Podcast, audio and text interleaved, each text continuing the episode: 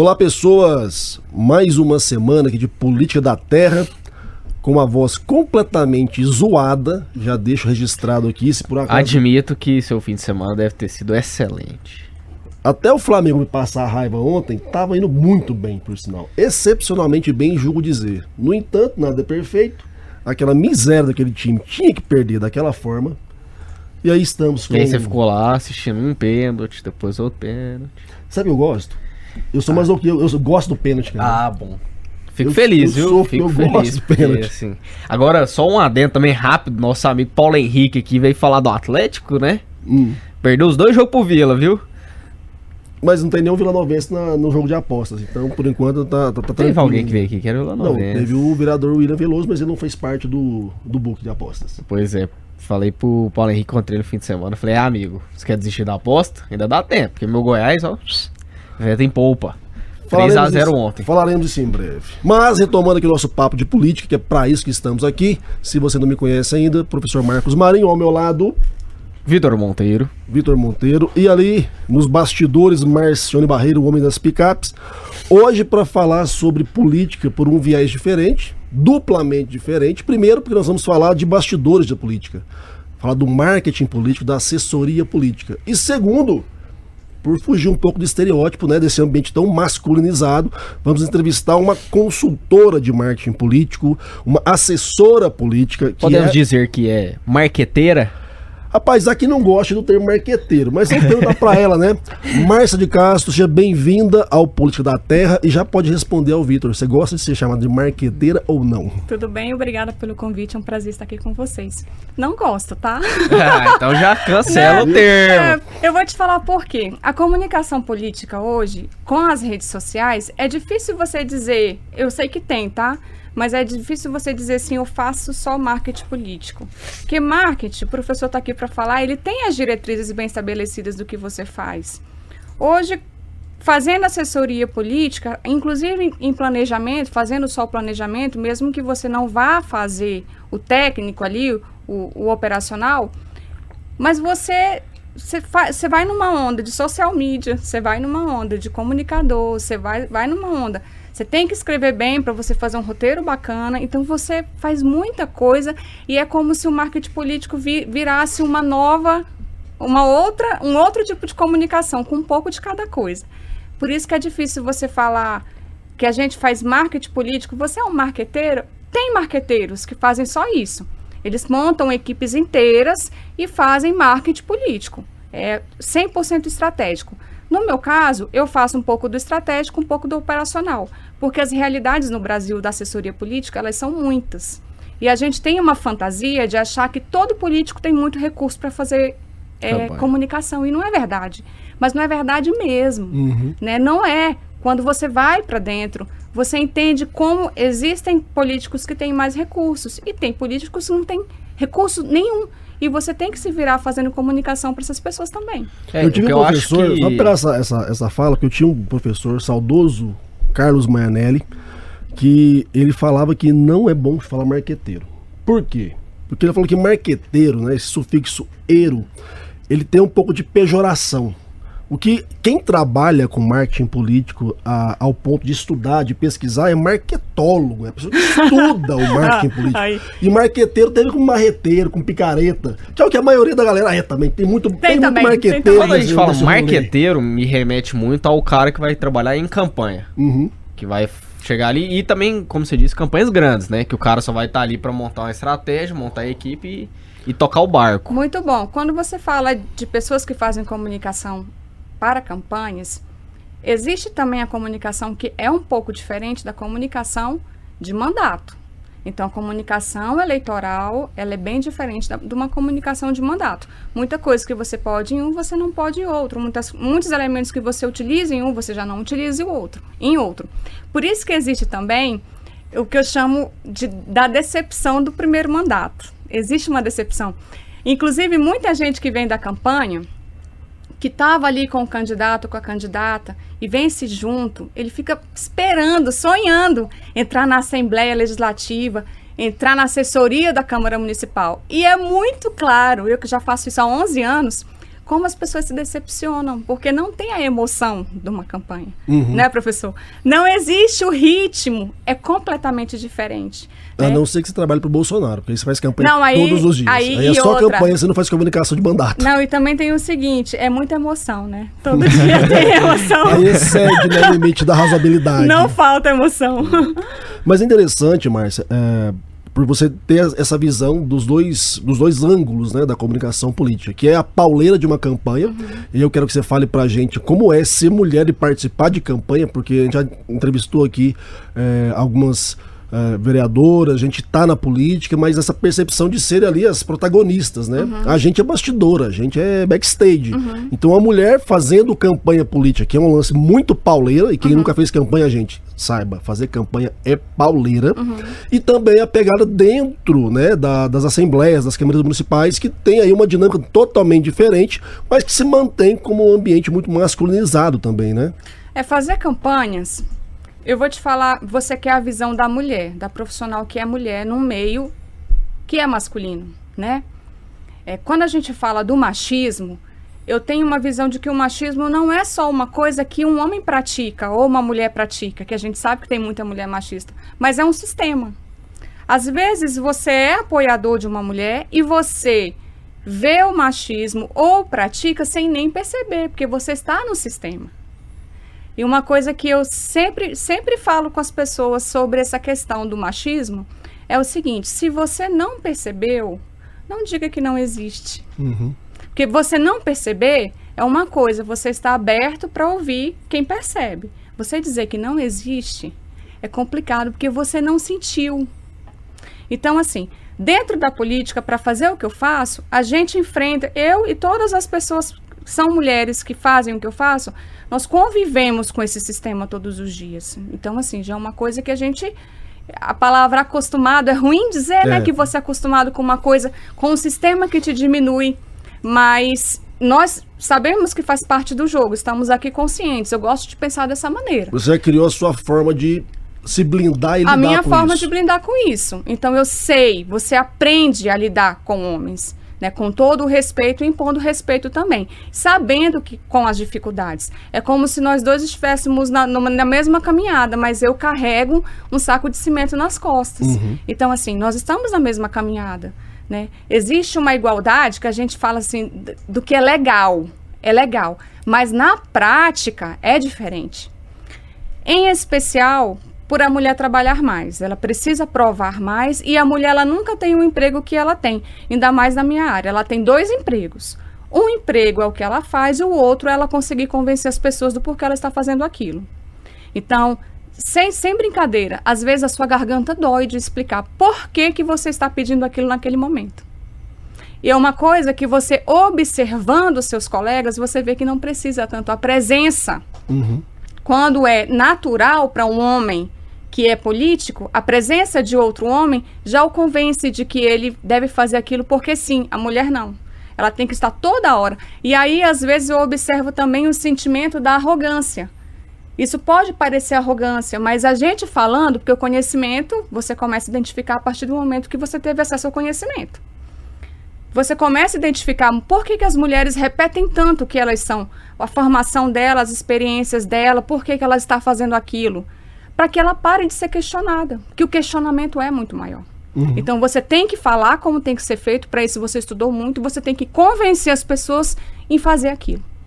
E aí, quando não fazem e começa a dar errado, pela prova, as pessoas começam a acreditar em você. Então é um caminho bem mais longo e mais sofrido também. E muito mais cansativo, né? Muito Porque cansativo. o que deve dar de retrabalho nesse rolê também é terrível. Muito cansativo, muito retrabalho, muito convencimento, fazer porque sim, porque não, porque é ilegal, porque não pode. Quem te falou?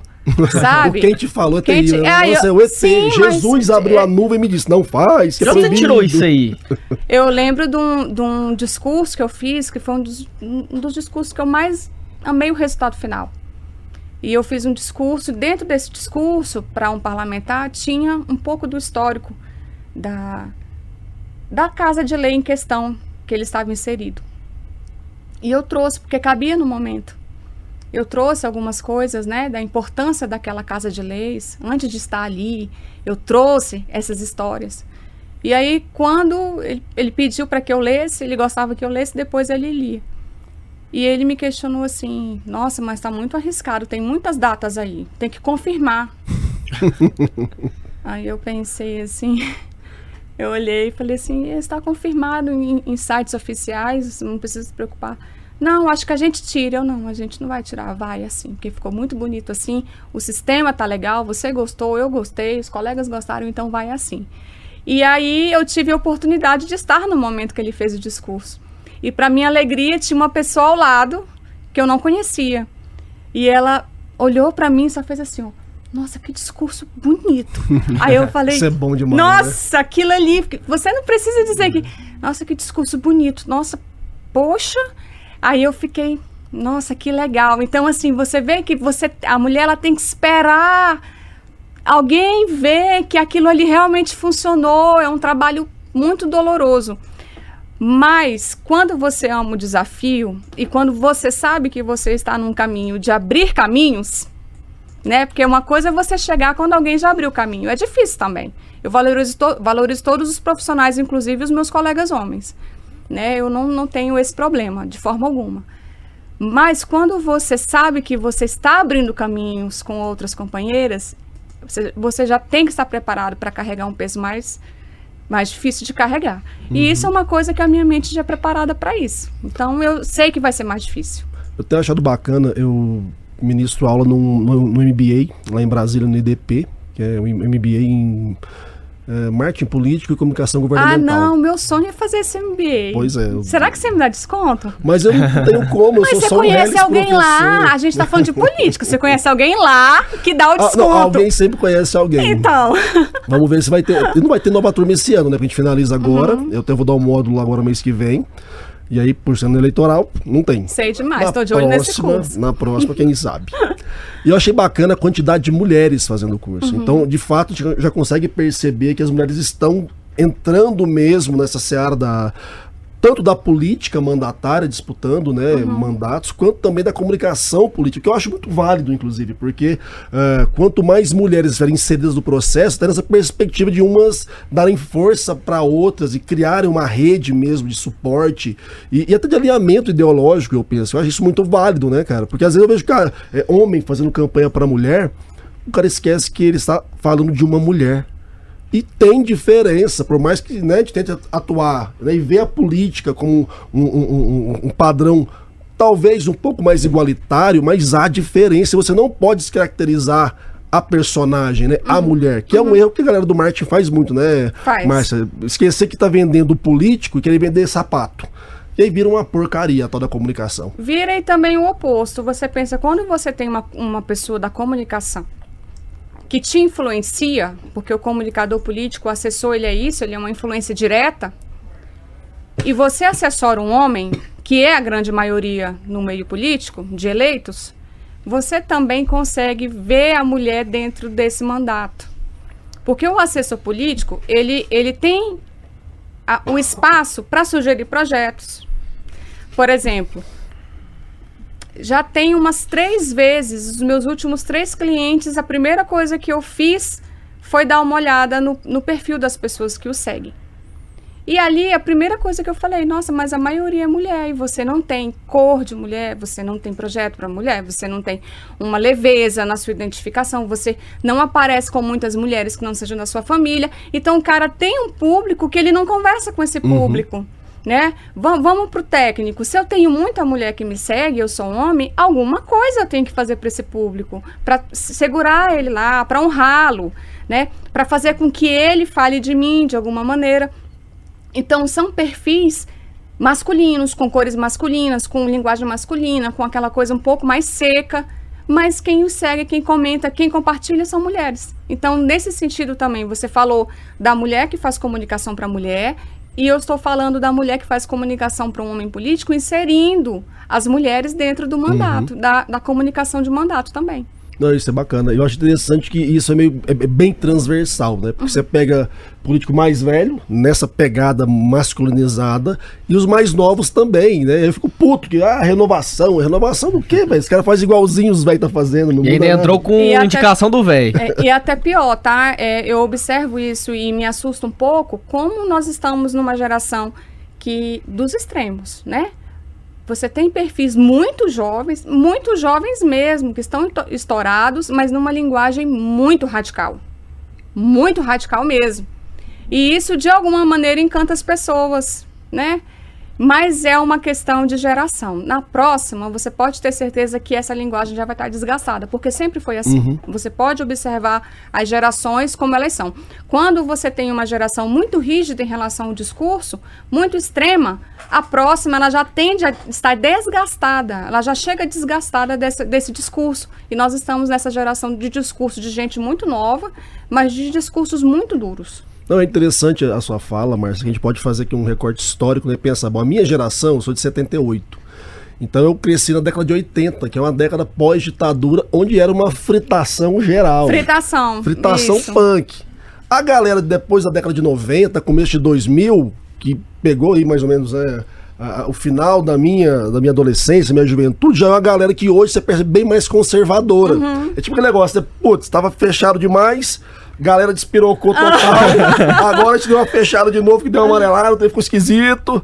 Porque até tava comentando esses dias, você pegar, porra, abertura de novela, bicho, da década de 80, 90, se passar Não. hoje, o povo morre. Eu, eu, eu sempre brinco sobre. É, eu falo assim, gente, quando alguém fala, nossa, que absurdo, mas criança, isso. Eu até falo pra minha filha, eu tenho uma filha de 11 anos.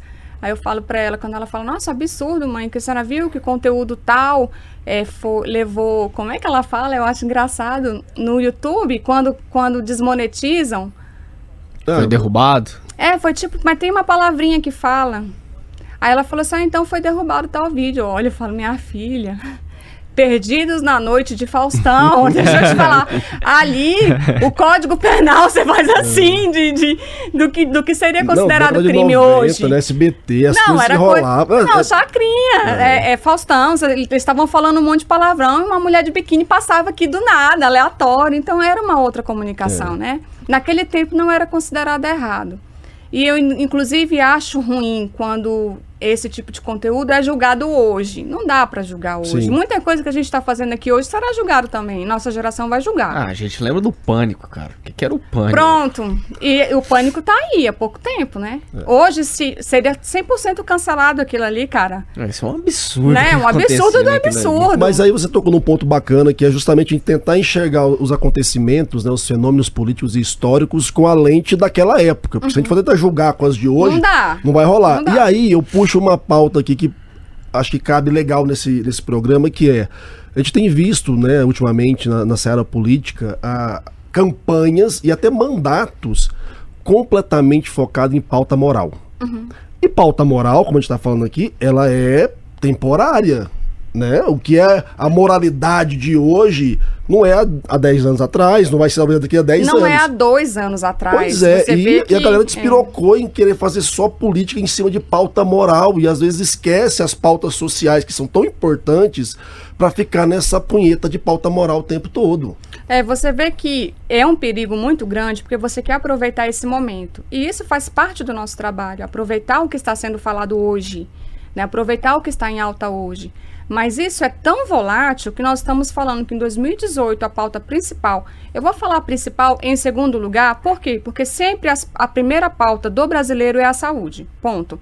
Então, tirando isso, a outra, a próxima, que é o que vai fazer a gente mudar o nosso discurso. Em 2018, 2018 estava aqui, foi um dia desse. O, prim, o assunto principal que norteou as campanhas era corrupção. Isso mudou tudo? Sim ou não? Nos resultados? Mas se aquela campanha tivesse, estivesse acontecendo agora, já seria outro resultado, porque agora o brasileiro não se importa tanto mais com corrupção. Eu estou falando que não se importa, você está entendendo uhum. o que eu estou falando? Eu estou falando de números de importância, de relevância de temas. Ele se importa. Acho que é o terceiro ou quarto isso, tema mais Isso mesmo, ele agora. se importa com saúde e, em segundo lugar, é emprego e renda. Porque a crise do coronavírus fez isso, entre outros problemas também. Então, o brasileiro hoje ele se preocupa muito com a fome. Ele se preocupa muito com o emprego, ele se, ele se preocupa muito com pequenos empreendimentos. Então já mudou.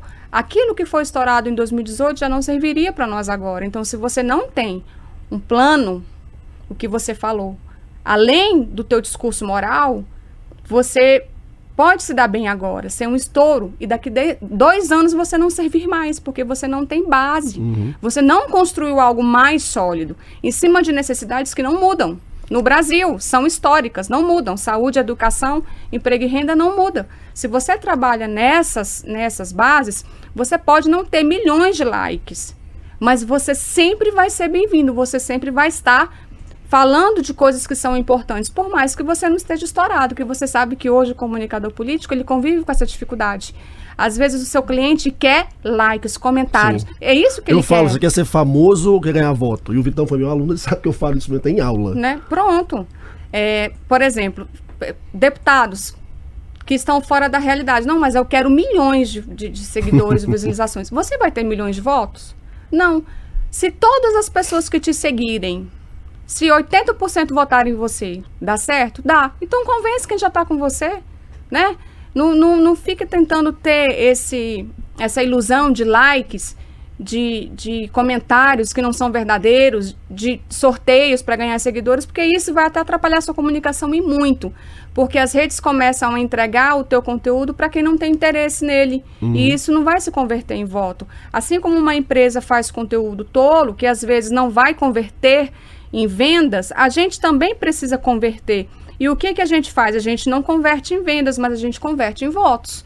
Então, o meu foco, a primeira coisa que eu, que eu desiludo o meu cliente, você não precisa de seguidores, você precisa de pessoa, convencer as pessoas que estão com você. Uhum. Primeiro isso. Porque se quem está com você, acompanhando nas redes, nos grupos, nas comunidades, não te compra, não é o desconhecido que vai te comprar. E não compra, não vende, né? Porque a, a, dinâmica também a gente tem que perceber que não é só dar like, comentar, engajar no processo político, é ter coragem de falar, de vender o seu cliente depois para o círculo social dessa pessoa.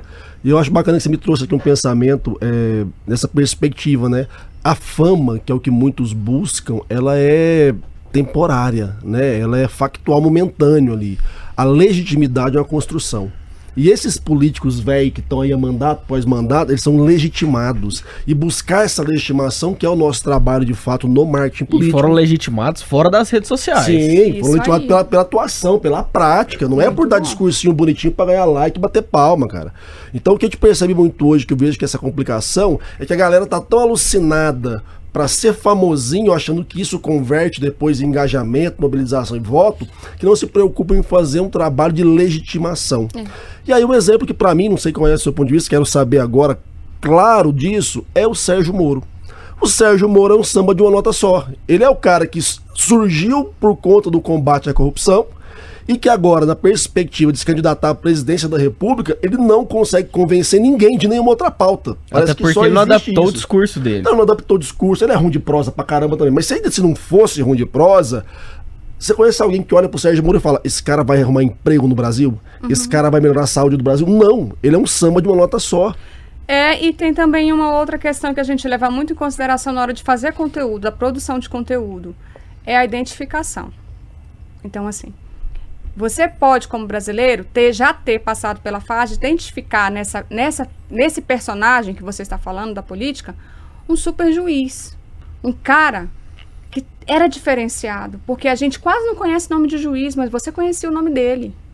A partir do momento que ele sai dessa identificação, ele não conseguiu engatar com outra. Uhum. Você não imagina o cara da saúde, você não imagina também o cara do emprego. E ele ainda perdeu a identificação de juiz. Entendeu? Só que agora ele quer ser juiz numa outra posição. Então você tem que prestar atenção nisso. Se, se você sair, até quando você vai galgar outros espaços, isso é muito importante. Você pode ser um excelente vereador, um puta presidente de casa, só que você tem que ver se você escala para prefeito, se você não perde isso. E aí você pode perder, inclusive, comprometer o que você está fazendo hoje. E ficar sem mandato. E ficar lá sem mandato. Bom, muita gente consegue fazer isso e faz bem feito, mas muita gente não. É por isso eu já observei não só aqui nesse estado, como em outros estados, muitos históricos de prefeitos que foram, de vereadores que foram vereadores quatro mandatos, cinco, e quando vira prefeito é um prefeito sem resultados, uhum. ele perde o amor do povo. Por quê?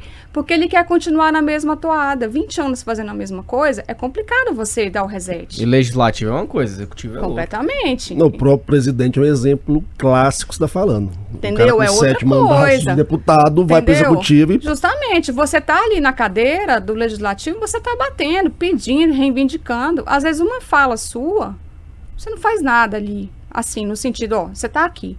Você traz uma demanda importante para a população, você basta você usar isso aqui bem usado. Usou seu microfone, você deu voz pro povo. Você pode ir para casa tranquilo, vai dar um vídeo ótimo. Você não precisa editar nada, botou no ar. Quem assistiu é isso aí, vereador. Quando você está no executivo, você apanha. Uhum. Aí você leva. Então, se você não tem essa mudança de comportamento, você sofre sofre muito. Então, ele sai de juiz para ir para presidente, é uma diferença de, de, visão de mundo, de identificação muito grande. Então, as pessoas o identificavam como um super juiz, mas não, identifi não identificam como um super gestor. Uhum. Então, ele ficou. Aí, como ele hoje ele não é um nem outro, ele ficou sem identificação. Outro personagem que eu quero a sua avaliação também, que para mim é o cara que, puta, ele perdeu o timing demais, gente. João Dória. João Dória, que hoje era para ser o pai da vacinação no Brasil. O cara que peitou o Bolsonaro com a Coronavac e aprontou o Zé Tele, começou a vacinar o povo de São Paulo. Mas João Dória não conseguiu emplacar, tanto que ele está com dificuldade de viabilizar a candidatura dele no próprio partido. Mesmo já tendo feito aquelas prévias malucas lá, e assim, não está tendo o suporte que ele precisaria. É, o próprio Roberto Freire já falou que ele não é o candidato da federação, não. não. Pois é. E João Dória, que vamos lá, né? Vamos lembrar a história do João Dória. O cara começa para valer em 16 com a pegada de não sou político, sou gestor. Uhum. Em dois anos, ele dá um carrinho por trás do Geraldo Alckmin, que era o padrinho dele, e vira governador de São Paulo. Foi um salto imenso. E aí agora o cara quer ser presidente, mas ele não consegue criar uma imagem sólida. Tanto que nem em São Paulo ele consegue ter não, um E o que eu acho mais estranho é assim, não sei se você conhece a história dele por completo conheço uma parte, já falei muito Que mal. o povo fala que ele é o cara do Si, cara, e ele foi um cara que saiu muito de baixo, né? Ele começou como entregador numa agência de publicidade. Não, meu pai dele sempre foi rico. Mas ele começa como entregador numa agência de publicidade, aí ele vai crescendo lá dentro até ele virar O de baixo dele é, é um de baixo especial. É, é tanto que o, é pai dele, o pai dele é o cara que criou a data do Dia dos Namorados é, do Brasil, ele, você viu, o naipe do Miguel. É, ele... ele... sempre esteve envolvido no, ambiente político. Ele, ele, foi da, acho que da Getura uma época, a Getura que era uma agência de turismo E muito nacional. no campo das ideias, Sim. muito no campo das ideias, né? Mas eu não entendo porque é um cara que tem grana, né? Porque tem grana. Ele Sim. tem São Paulo na mão. O governador de São Paulo, velho. Foi prefeito de São Paulo. E o cara não conseguiu se viabilizar, mesmo tendo todo o conhecimento de marketing que ele tem. Porque ele tem muito conhecimento de marketing. Tem, e, nossa, de televisão, é um dinâmica, é, de comunicação. Tem uma experiência. Então eu não entendi. Sério mesmo, não sei qual é a sua leitura eu sobre João ele, Dória. Eu acho que ele também teve um azar. Não sei se a gente pode falar de azar, mas assim ele bateu o pé e falou que a Coronavac era vacina e tudo. E acabou se... na mesa no comércio não ficar bravo. Já Desculpa, com a gente já. Ele já me falou pra e... não bater na mesa.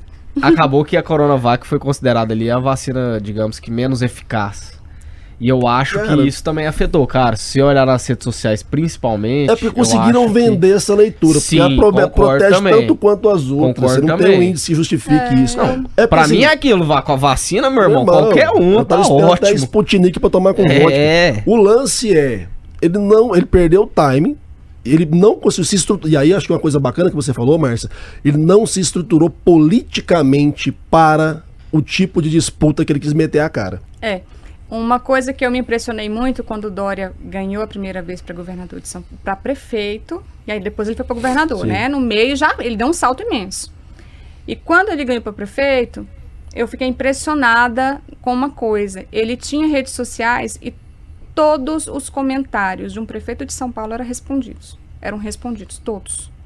Todos os comentários, nós estamos falando de 4 mil, 5 mil, 6 mil, todos os comentários eram respondidos. Aquilo já me deu uma lição né? E todos os lugares que eu trabalho eu levo esse, essa regra. A gente responde todos os comentários. Ah, mas são mil, a gente responde todos os comentários. Né? Ah, mas são dois mil, a gente responde todos os comentários. Ah, mas é um, a gente responde todos os comentários desse um. Né? Uma pessoa é um voto, é uma família, é um cidadão e a gente responde. É uma crítica, a gente responde também. Né? Você, na, comigo a gente não apaga comentários, a não ser que sejam muito baixos. Aí, por favor, né? Uhum. né? Rede social não é terra de ninguém. A gente tem muita dificuldade de implantar essa ideia de que rede social não é terra de ninguém. O Dória, a gente observa um salto muito grande e muito rápido. Só que quando ele foi escalar novamente, ele já não tinha apoio e estrutura que ele tinha lá no começo. Para você ver que a comunicação, ela é muito importante, super, mas ela não é tudo. Eu sempre falo, quando eu dou mentoria ou fa faço treinamentos, eu sempre falo uma coisa. Nós fazemos muita coisa. Nós da comunicação fazemos muita coisa, mas nós não fazemos uma coisa: a política do político. Isso você pode construir uma narrativa, você pode construir uma super história, você pode ter uma puta equipe, mas a política do político você não faz. A ação, a atuação. Você não faz. É. A política do político é a estrutura, é a base, é a parceria, né, a rede que ele tem. Isso só ele pode fazer. E quando alguém vai te vender uma comunicação, se te fala algo além disso, a pessoa não está falando a verdade.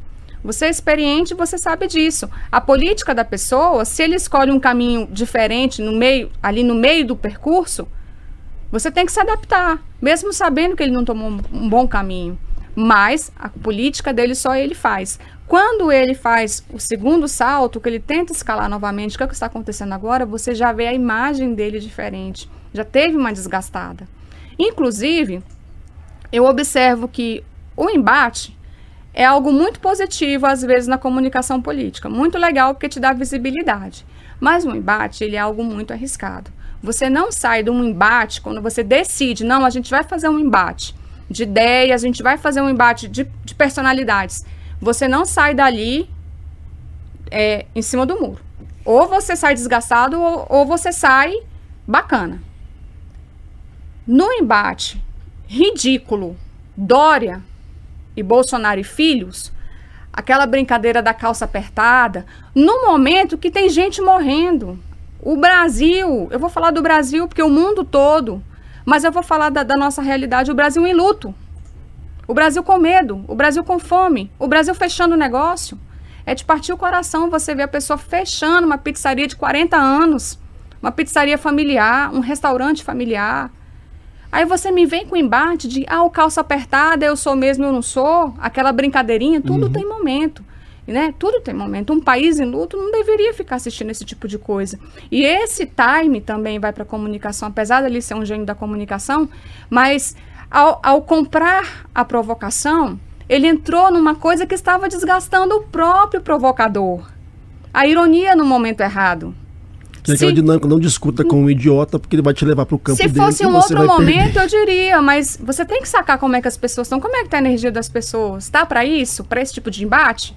Né? Se você usa calça apertada demais ou você não usa, é isso que a gente está querendo? Por mais que seja válido o embate, mas é uma coisa assim. Se esse tipo de atitude está desgastando o meu concorrente, por que, que eu vou retribuí-lo? Uhum. Então ele comprou um desgaste, se você for prestar atenção, ele espelhou algo que está prejudicando o presidente. Ele espelhou e trouxe para o nível de comunicação dele algo que não tinha, esse sarcasmo, e eu acho que isso também prejudica muito. Né? A gente está saindo de uma crise muito grande, muito grande, inclusive emocional.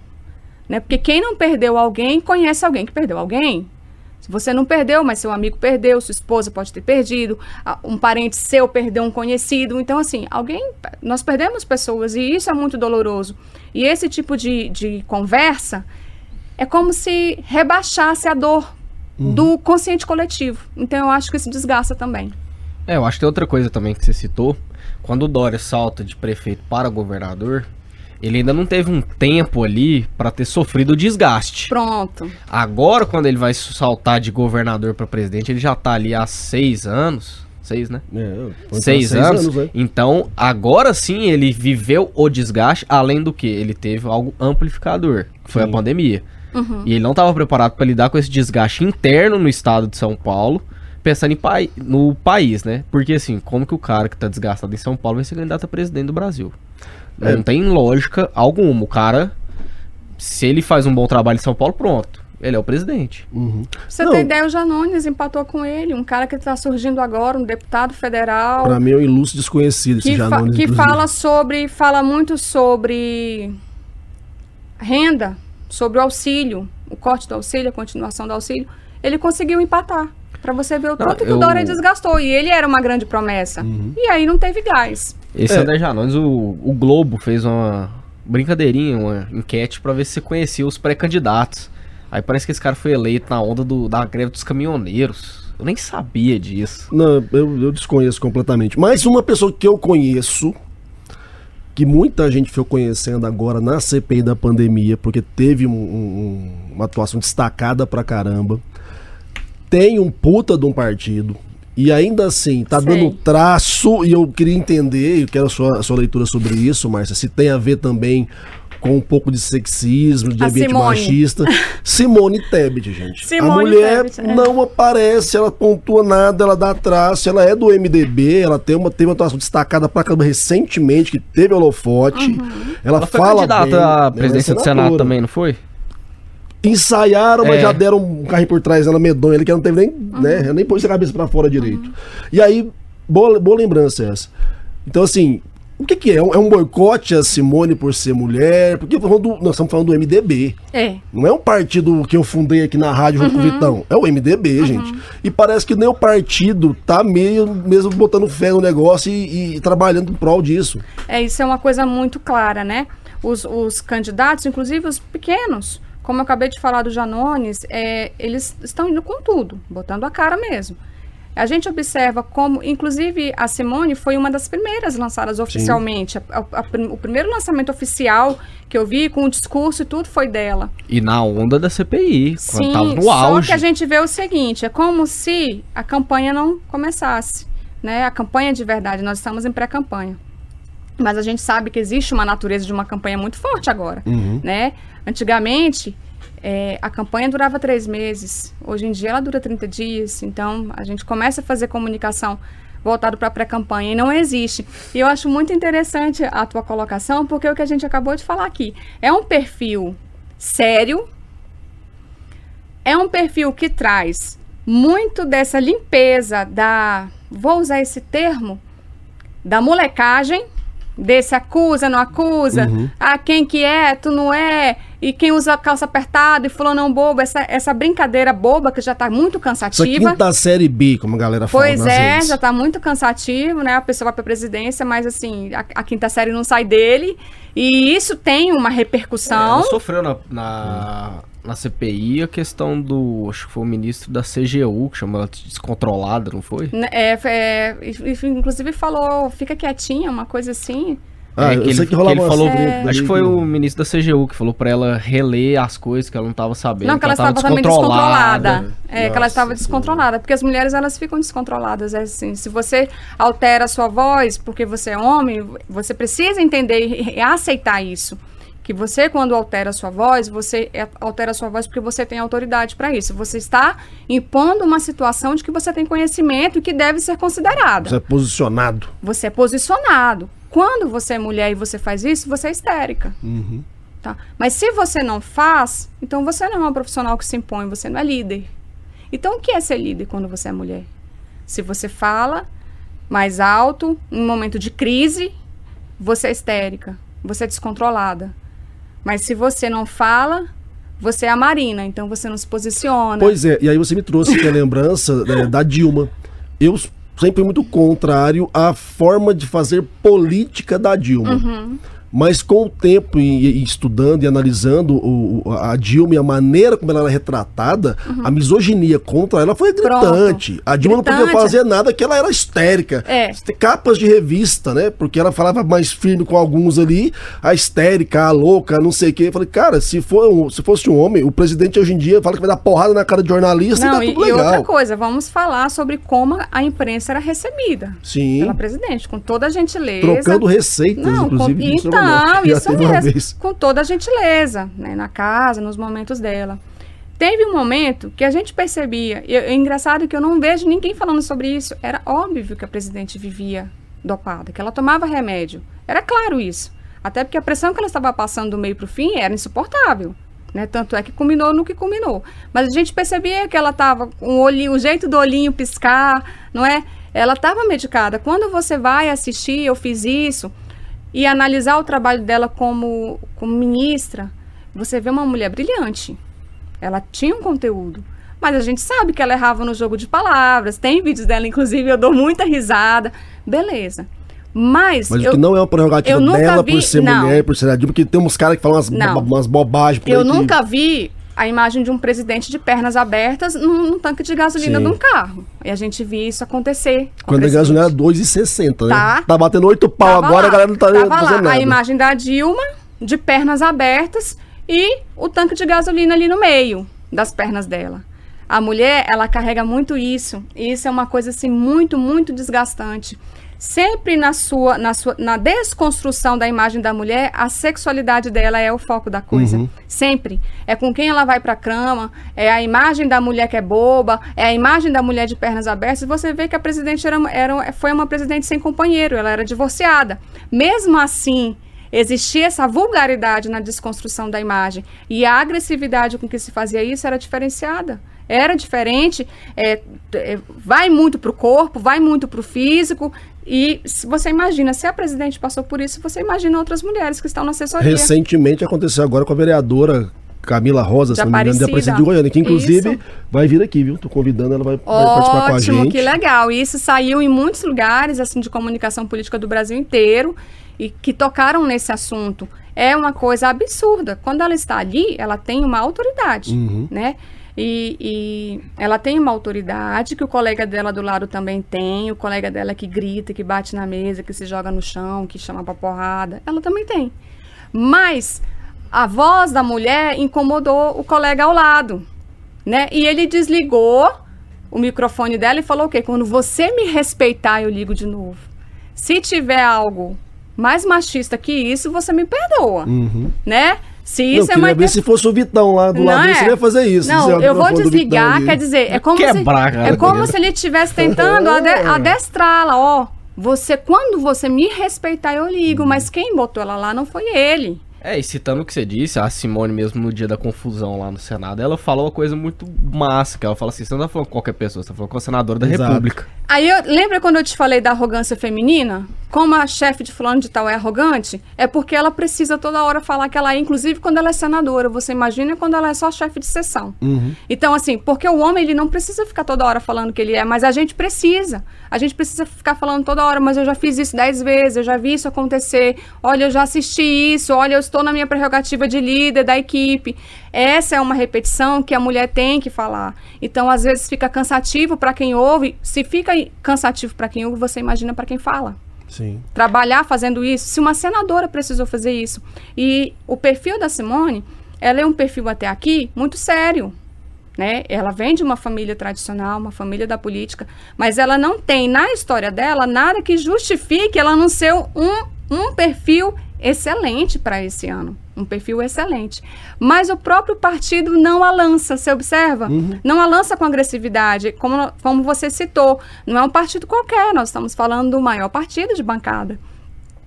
E ele não lança com a agressividade de comunicação, de grupos, ela está ali, como se tivesse como se fosse um enfeite, um troféu do partido, mas que não é para ser levado tão a sério a ponto pra de marcar um território para negociar. Não tem. Você vê? É, é como se tivessem lançado ela para isso, não para ganhar, mas para fazer uma outra coisa. Pois é, mas aí eu tava lembrando que em 2018, Márcia, que até mesmo o Meirelles, o MDB não empolgou com a candidatura do Meirelles. O Meirelles foi candidato que pagou do bolso dele, porque tinha grana pra caramba.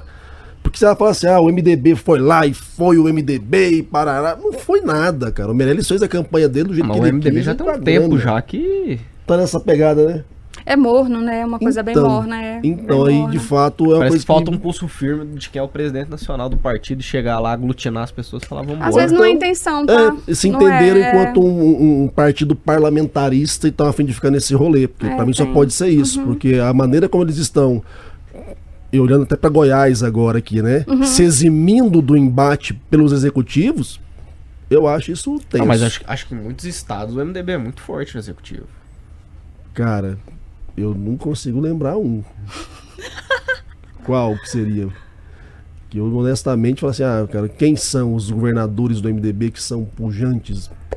Não lembro. Não lembro. Pode ter município, sim, mas aí que tá. A gente falou no programa passado. A, a, política regional, local, é diferente da política nacional. E os partidos são completamente diferentes. Não, e até quando você rolê... pega da capital para o interior, muda drasticamente. Sim, é uma mudança absurda. Sim, o sim. nível de paixão, de compreensão, é muito diferente. É tudo muito diferente. Quando você faz política na capital, que você vai para o interior, é uma realidade absurdamente diferente. Vamos lá então. Esse ano eleitoral, um ano que a gente está aí vivendo as tensões, as angústias, as frustrações do que foi a eleição de 2018, né? E o que foi desencadeado em nível político de lá para cá. Pejorado aí com a pandemia também, que zoou o plantão de todo mundo. E você, enquanto uma mulher política, na perspectiva de estar atuando mesmo né, na, na seara política, seja bastidor, seja na questão partidária, como é que você está enxergando esse ano para as mulheres? Olha, Vai Esse melhorar? Ano... Será? Vai ter mais mulher eleita? É, você sabe que eu tava vindo pra cá e o Uber me perguntou isso? Ele perguntou, moço, você tá indo pra onde? E eu falei, tô indo dar uma entrevista. E eu sou super conversadeira com o Uber. Aí ele me, tentou me vender três bombons porque ele faz direito. Aí eu comprei os bombons. Aí a gente tava conversando, ele, nossa, mas você vai dar entrevista de quê? Aí eu falei, nossa, de quê? Você deve ter louco. Aí eu falei, de quê? Aí quando ele Aí ele foi e me fez essa pergunta, achei interessante. A curiosidade sobre a minha entrevista passou, ele falou assim: "Moça, você acha que para as mulheres as coisas melhoraram?" Ai, gente, quando a gente fala do direito da mulher, é, se as coisas melhoraram, toda melhora conta. Toda melhora conta. É uma, são melhoras lentas? São. São lentas, mas toda melhora conta. É, tem algumas a, ações que a gente observa que são. Elas acontecem, mas elas não acontecem. Como assim? Elas acontecem como forma de justificativa, mas elas não são reais. Quando se tornou obrigatório 30% de mulheres nos partidos, a gente sabe que isso foi burlado. Uhum. Você sabe que isso é burlado até Inclusive hoje. pelo Partido da Mulher. Pois é, eu lembrei disso agora. Lembrei disso agora. Isso, isso é burlado. Eu já ouvi frases desse tipo, assim, passando em reuniões muito grandes. Olha, a gente vai te colocar, mas não trabalha. Não trabalha porque lá eu tenho uma outra pessoa. Então, como que você coloca uma mulher e fala não trabalha? Você não tá, você não tem uma candidata real. Você tem uma, uma mulher lá para você poder colocar 3.3 homens. Ok, quando uma mulher cai, eu perco 3.3 homens. Só que a partir de, dessa lógica, o que, que começou a se ver? Começou a se ver mulheres, muitas, muitas, muitas, muitas, a grande maioria, de uma minoria, que não recebiam um centavo de dinheiro para fazer sua campanha. Não eram reais. E aí, olha só como é recente. Em 2018, que começou a se falar e investigar a quantidade de mulheres que são candidatas e não tem um, um voto. Nem o delas. Inclusive, isso deu um rolo a investigação que envolveu o ex-ministro do turismo lá, o Marcelo Álvaro Antônio, de Minas Gerais, que virou nada naquela investigação. Descobriram mesmo que teve rolo, teve ali desvio de, de fundo partidário e nada acontece feijoada, não virou nada. Entendeu? Então, assim, é uma melhora? Nossa, sim, é uma melhora, mas é uma melhora real? Quantas. Aí eu parto para o outro lado. Como não é real, como não é real, essa inserção não é real, a gente tem muita dificuldade de compor chapa. Porque as mulheres também não têm esse interesse. Elas entram e questionam assim, mas eu vou ter algum emprego depois, né, para eu poder ter esse desgaste? Ou assim, o meu marido vai entrar pro time, se, ganha, se alguém ganhar. Sempre tem que ter isso porque ela não é uma candidata real e ela não se vê dessa maneira. Por quê? Porque são incentivos que não são reais. Se ela encontrasse um partido que dissesse, chama lá seu marido e a gente traz seu pai também, e a gente vai conversar, e qual é a sua comunidade, eu vou lá, eu vou te lançar, com certeza outras mulheres iam se espelhar. Uhum. Mas como não é real, você tem dificuldade de encontrar mulheres que têm interesse em ser candidatas reais, competitivas. Em 2018, foi ontem. Hoje, o que, que acontece? Na divisão de fundo partidário, as mulheres e os negros contam duas vezes. Não é isso? Com a mudança que teve no, na última reforma eleitoral, setembro, outubro. É muito recente. Isso é um incentivo real? É um incentivo legal, mas é um incentivo real?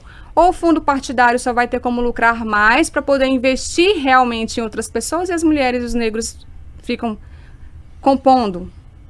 O então, tradicional para inglês. Entende? Então eu te falo assim, são mudanças. Ok, são mudanças que vão ficar registradas na história, mas elas são reais? Ah, nós vimos crescimento, tá? De 3% em mulheres que foram eleitas. É, é uma realidade que muda a passos curtos. É, eu até separei para você que em 79 as mulheres são autorizadas a praticar qualquer esporte. Em 79, gente, tem 43 anos só. Aí a gente fala de política para as mulheres, é aquilo que eu falei lá no começo. Se você não acredita que existam diferenças, mas não diga que não existe. Uhum. Você não acredita? Tudo bem. Que às vezes é uma, uma realidade muito longe da sua. Mas não diga que não existe. Então, esse tipo de colocação que nós fizemos aqui durante o programa mostra que as mulheres têm espaço, mas não são espaços reais. Uma mulher para chegar hoje e bancar a própria campanha é difícil. Né? É difícil. Hoje em dia, que já vai se começar, os partidos veem que isso é um problema. Não, a gente tem que bancar a mulher também, o material dela, botar um dinheiro na conta dela, ela gastar isso. Uhum. Tem prestação de contas de, de campanha de mulheres que tinha conta de luz e de água. Entendeu? Porque ela não comprou um santinho. Ela não pagou nada. Ela não fez nada. Não teve dinheiro. Ela não fez campanha. Ela não fez campanha. E se ela recebeu alguma coisa, outro que gastou na sua própria campanha. Uhum. Então, são incentivos que existem, são, mas eles são de verdade? Eles são reais? Nós tem, eu não entendo como que a gente não conversa sobre isso em outros lugares, porque é, em outros países a gente vê esses debates já na escola. Eu ia levantar esse questionamento tem, de sabe? por que, que aqui é tão lento, né, cara? Agora, acho que foi no Chile, não foi que o parlamento fechou 52% de mulheres para 48% de homens. Não, e você pegar também a, a, própria composição do ministério do Boric, é, é, é absurdo, assim. Por exemplo, você... tá inseridas mulheres, você tem Pronto, você falou tudo. Vai nas casas de lei daqui. Você vai nas casas de lei daqui, Márcia, eu vou encontrar muita mulher? Muita. É a maioria? É. Vai para a composição dos gabinetes. Os primeiros salários são de homens, mas o operacional são as mulheres, uhum. que fazem requerimentos, que conversam com as comunidades, que fecham gabinete, que chegam cedo, que trabalham domingo, que trabalham no sábado, que fazem acontecer, que fazem atendimento, que organizam ações sociais. Mas os gabinetes, normalmente, têm as lideranças. Os três, quatro primeiros salários são de homens. Raramente, hoje em dia, já se vê. Né? Eu conheço pessoas que já, que já têm ali metá-metá e as mulheres têm ótimos salários mas é raro. Normalmente você vê e gente nova. Mas ele falou uma coisa que eu achei interessante. Ele falou assim: mas esses são treinados pelos antigos. Pode procurar quem tem esse sistema das operárias. Ele vem de um sistema, ele vem de dentro de um partido, de um sistema e de pessoas que o treinaram, que são mais velhas e mais conservadoras. Uhum. Eu vi uma foto que eu recebi de um, um partido que fez uma reunião muito importante Nessa uma reunião muito importante, tinha uma mulher que era uma assessora. Ela não era política. Então, você vê, tem muita mulher. Mas ter muita mulher não significa que a coisa muda, porque ela não tem voz. Uhum. Ela não tem posição. E quando ela tem posição, essa posição é questionada sempre. Então, a gente tem um problema nesse sentido. Eu acho que existem muitos incentivos que não são reais. Entende? É. Eles são lançados como leis, como regras, os partidos aderem, mas como não há mudança na mentalidade da liderança feminina, isso se esvai. O partido precisa cumprir. Ele precisa cumprir. Então começa, coloca uma, coloca outra, a outra não quer. Aí porque ele, eh, o partido precisa pensar, não, se uma, uma mulher minha cai, eu perco três homens. Sim. Que às vezes tem, já tem voto já tem história. Então ele precisa de mulheres assim. E falta, viu? Falta muito. Eu não vou falar só que é um problema dos partidos. As mulheres também não se colocam nessa posição de liderança, de competitividade. Não, eu vou para ganhar, sabe? Elas já entram para não ganhar. É, a gente, a gente conversou aqui no programa sobre isso com a, com a Ava Santiago, com a Carol também do PROCON. E é uma dinâmica social que uhum. tem que ser repensada, uhum. né? Para além de todo o contexto político, e aí eu sempre bato na tecla de que os partidos políticos são as instituições menos democráticas da democracia. Então, os caras que querem de fato fazer o seu papel social de inclusão das mulheres têm que fazer um trabalho prévio, um trabalho de formação de militância feminina, de base, de auxílio, de formação, de apoio. É, e você falou uma coisa muito bacana, de chamar os, os, os, os machos da família dela, inserir no contexto também para poder se sentir fortalecida, né, robustecida pela família, porque de fato, se eu fosse mulher, eu não ia nem fudendo. Cheio de coisa para fazer, tem que trabalhar, cuidar de casa, cuidar de menino. Ainda vou meter a cara para ficar o tempo todo me questionando para eu ser mulher. E ah, você, e diabo, você lembra que a gente falou ainda agora, a mulher ela já sabe que ela é julgada diferente. Sim, sim. Né? Então é, é, a tua aparência é julgada. É desleal e é, desigual é, esse processo. Se você não tem uma rede de apoio, é complicado. Sim. Toda exposição é dolorosa toda exposição é dolorosa. Se elas sentem isso dentro das empresas que elas trabalham, que são bem pois é. menores é. do que o sistema que a gente está falando, imagine no sistema eleitoral, que você já entra para apanhar. Você já entra preparado, Sim. sabendo como é que acontece. É complicado, é intimidador demais. É, tem que haver uma mudança social real. mudança social real, de fato. Eu não falo da mudança política que eles tentam escamotear de vez em quando, não. Mas uma mudança social, real, de formação, é. de politização, para que então a gente possa ver esses frutos, né? Essa atuação mais realista das mulheres em pé de igualdade, com participação e condição, de fato, de alavancar as carreiras. Bom, estamos chegando ao final do nosso programa, nossa gravação de hoje. Só para dar um dado aqui, três governadores do MDB atualmente. Helder Barbalho Filho, do Pará, Aí, o, sobrenome, o filho, você já sabe por quê. É. O Renan Filho, das Alagoas. e o do quadradinho aqui do lado, Ibanez Rocha, que é o único franco atirador que entrou no rolê por causa da sorte de 2018. Vamos ser bem honestos. Uhum. Mas o Jader e o Renan, você sabe por que é que eles ocupam a cadeira né, do executivo ali. Então, para eles no MDB valia a... nada a época da candidatura. Aquela história do eu não roubei, eu herdei. Pois é, pois é. Márcia, muito obrigado por ter participado com a gente, por ter trazido essa visão tão pragmática uhum. do processo político, né? Dessa perspectiva que de fato uh, há, mas há de uma forma ainda muito, né? Subliminar, talvez, uhum. muito é, difusa, que é a atuação de fato das mulheres no contexto político, seja na assessoria, no marketing político, seja também enquanto é, pleiteadoras de mandato. Né? Uhum. Né? Espero que a gente possa ter mais conversas né, como essa. A gente vai ter programa ao, ao longo do ano, né? Dependendo do Vitão aqui. Eu espero que a gente possa depois avançar nesse papo, até para a gente poder cada vez mais trazer mulheres e inseri-las nesse debate, que eu acho que é fundamental. Eu que agradeço pela oportunidade, amei a conversa também. É, eu converso muito com mulheres do Brasil inteiro que fazem o que eu faço, fazem comunicação política. São mulheres que mudaram de profissão, são mulheres que compraram a ideia. E a, a, tem uma, uma especialista em liderança feminina, Priscila Sá, que ela sempre fala disso, que essa geração que nós estamos falando, esses grupos de mulheres, são as mulheres que trazem um livro grosso. A gente tem que ter muito conteúdo para oferecer. A gente já tem que chegar muito, você já tem que chegar muito mais preparado que todo mundo para você ficar na média, tá?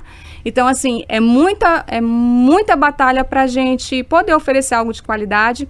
Em especial, valorizar o homem que está do nosso lado. Eu acho isso fundamental.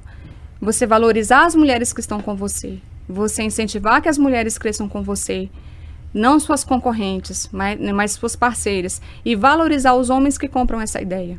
Não dividir, mas somar. Porque hoje a gente já vê uma, homens que passam a perceber realmente. Tem algo diferente aí. Tem um preço que eu não percebi, que a minha colega de trabalho carrega aqui, eu não carrego. Às vezes a angústia que você percebe na sua colega de trabalho é isso, é porque é puxado para ela.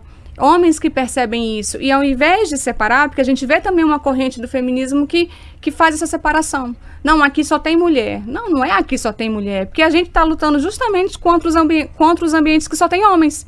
Então, é você comprar, é vender essa ideia e observar os homens que têm voz e que compram essa ideia também. E isso faz com que a gente chegue mais longe. Essa oportunidade que você está me dando mesmo é uma oportunidade que não é qualquer radialista que já faz comunicação política como você faz que acharia interessante. Mas é interessante hoje. Lembra quando nós falamos de pautas que são do tempo? Essa é a nossa pauta do uhum. momento, né? Essa é a pauta que se conversa em Brasília, essa é a pauta de quem quer vender cursos de comunicação política, de como fazer isso, de como fazer assessoria, de como entrar e falar com o prefeito de nariz erguido, né? Porque você tem muito livro grosso na costa, você tem resultados para oferecer. E a oportunidade é muito especial, eu agradeço, amei a conversa, estou à disposição. Maravilha, e assim, esse espaço é um espaço bastante plural, a gente sempre deixou isso bem conversado aqui uhum. né, com o pessoal da rádio. Por mais que o nosso podcast ele é independente, mas ele tem uma ligação com a Rádio TRFM, que tem mais de 40 anos de estrada, e a gente está muito atento a isso. Então, a, a, as pluralidades têm todo o espaço aqui no Política da Terra, pode ter certeza que a gente vai cada vez mais trazer mais gente, mais gente diferente, de correntes ideológicas, de gênero, de número e de grau. Que bacana. Vitão, Parabéns. Brigadão, te agradeço. Mais um pra conta, mais mesmo com essa voz desgraçada de feia, mas chegamos ao final do programa de hoje. Semana que vem tem mais. Com certeza e Tomara que semana que vem, talvez ao vivo, quem sabe. Oh, pois é, pois é. Que chique! Pra receber xingamentos ao vivo, é. críticas. É isso aí. Chamar nós de comunista, safado, vagabundo. Eu tô aqui pra botar a cara no sol, minha gente. Mas se não. alguém ligar falando, eu prometo que eu vou tentar ligar logo depois ah, pra defender. Isso, isso é importante, uh, senhores políticos senhoras políticas, isso chama engajamento e militância. É isso aí. Aprendam conosco. Beijo pra vocês, até semana que vem. Valeu, gente.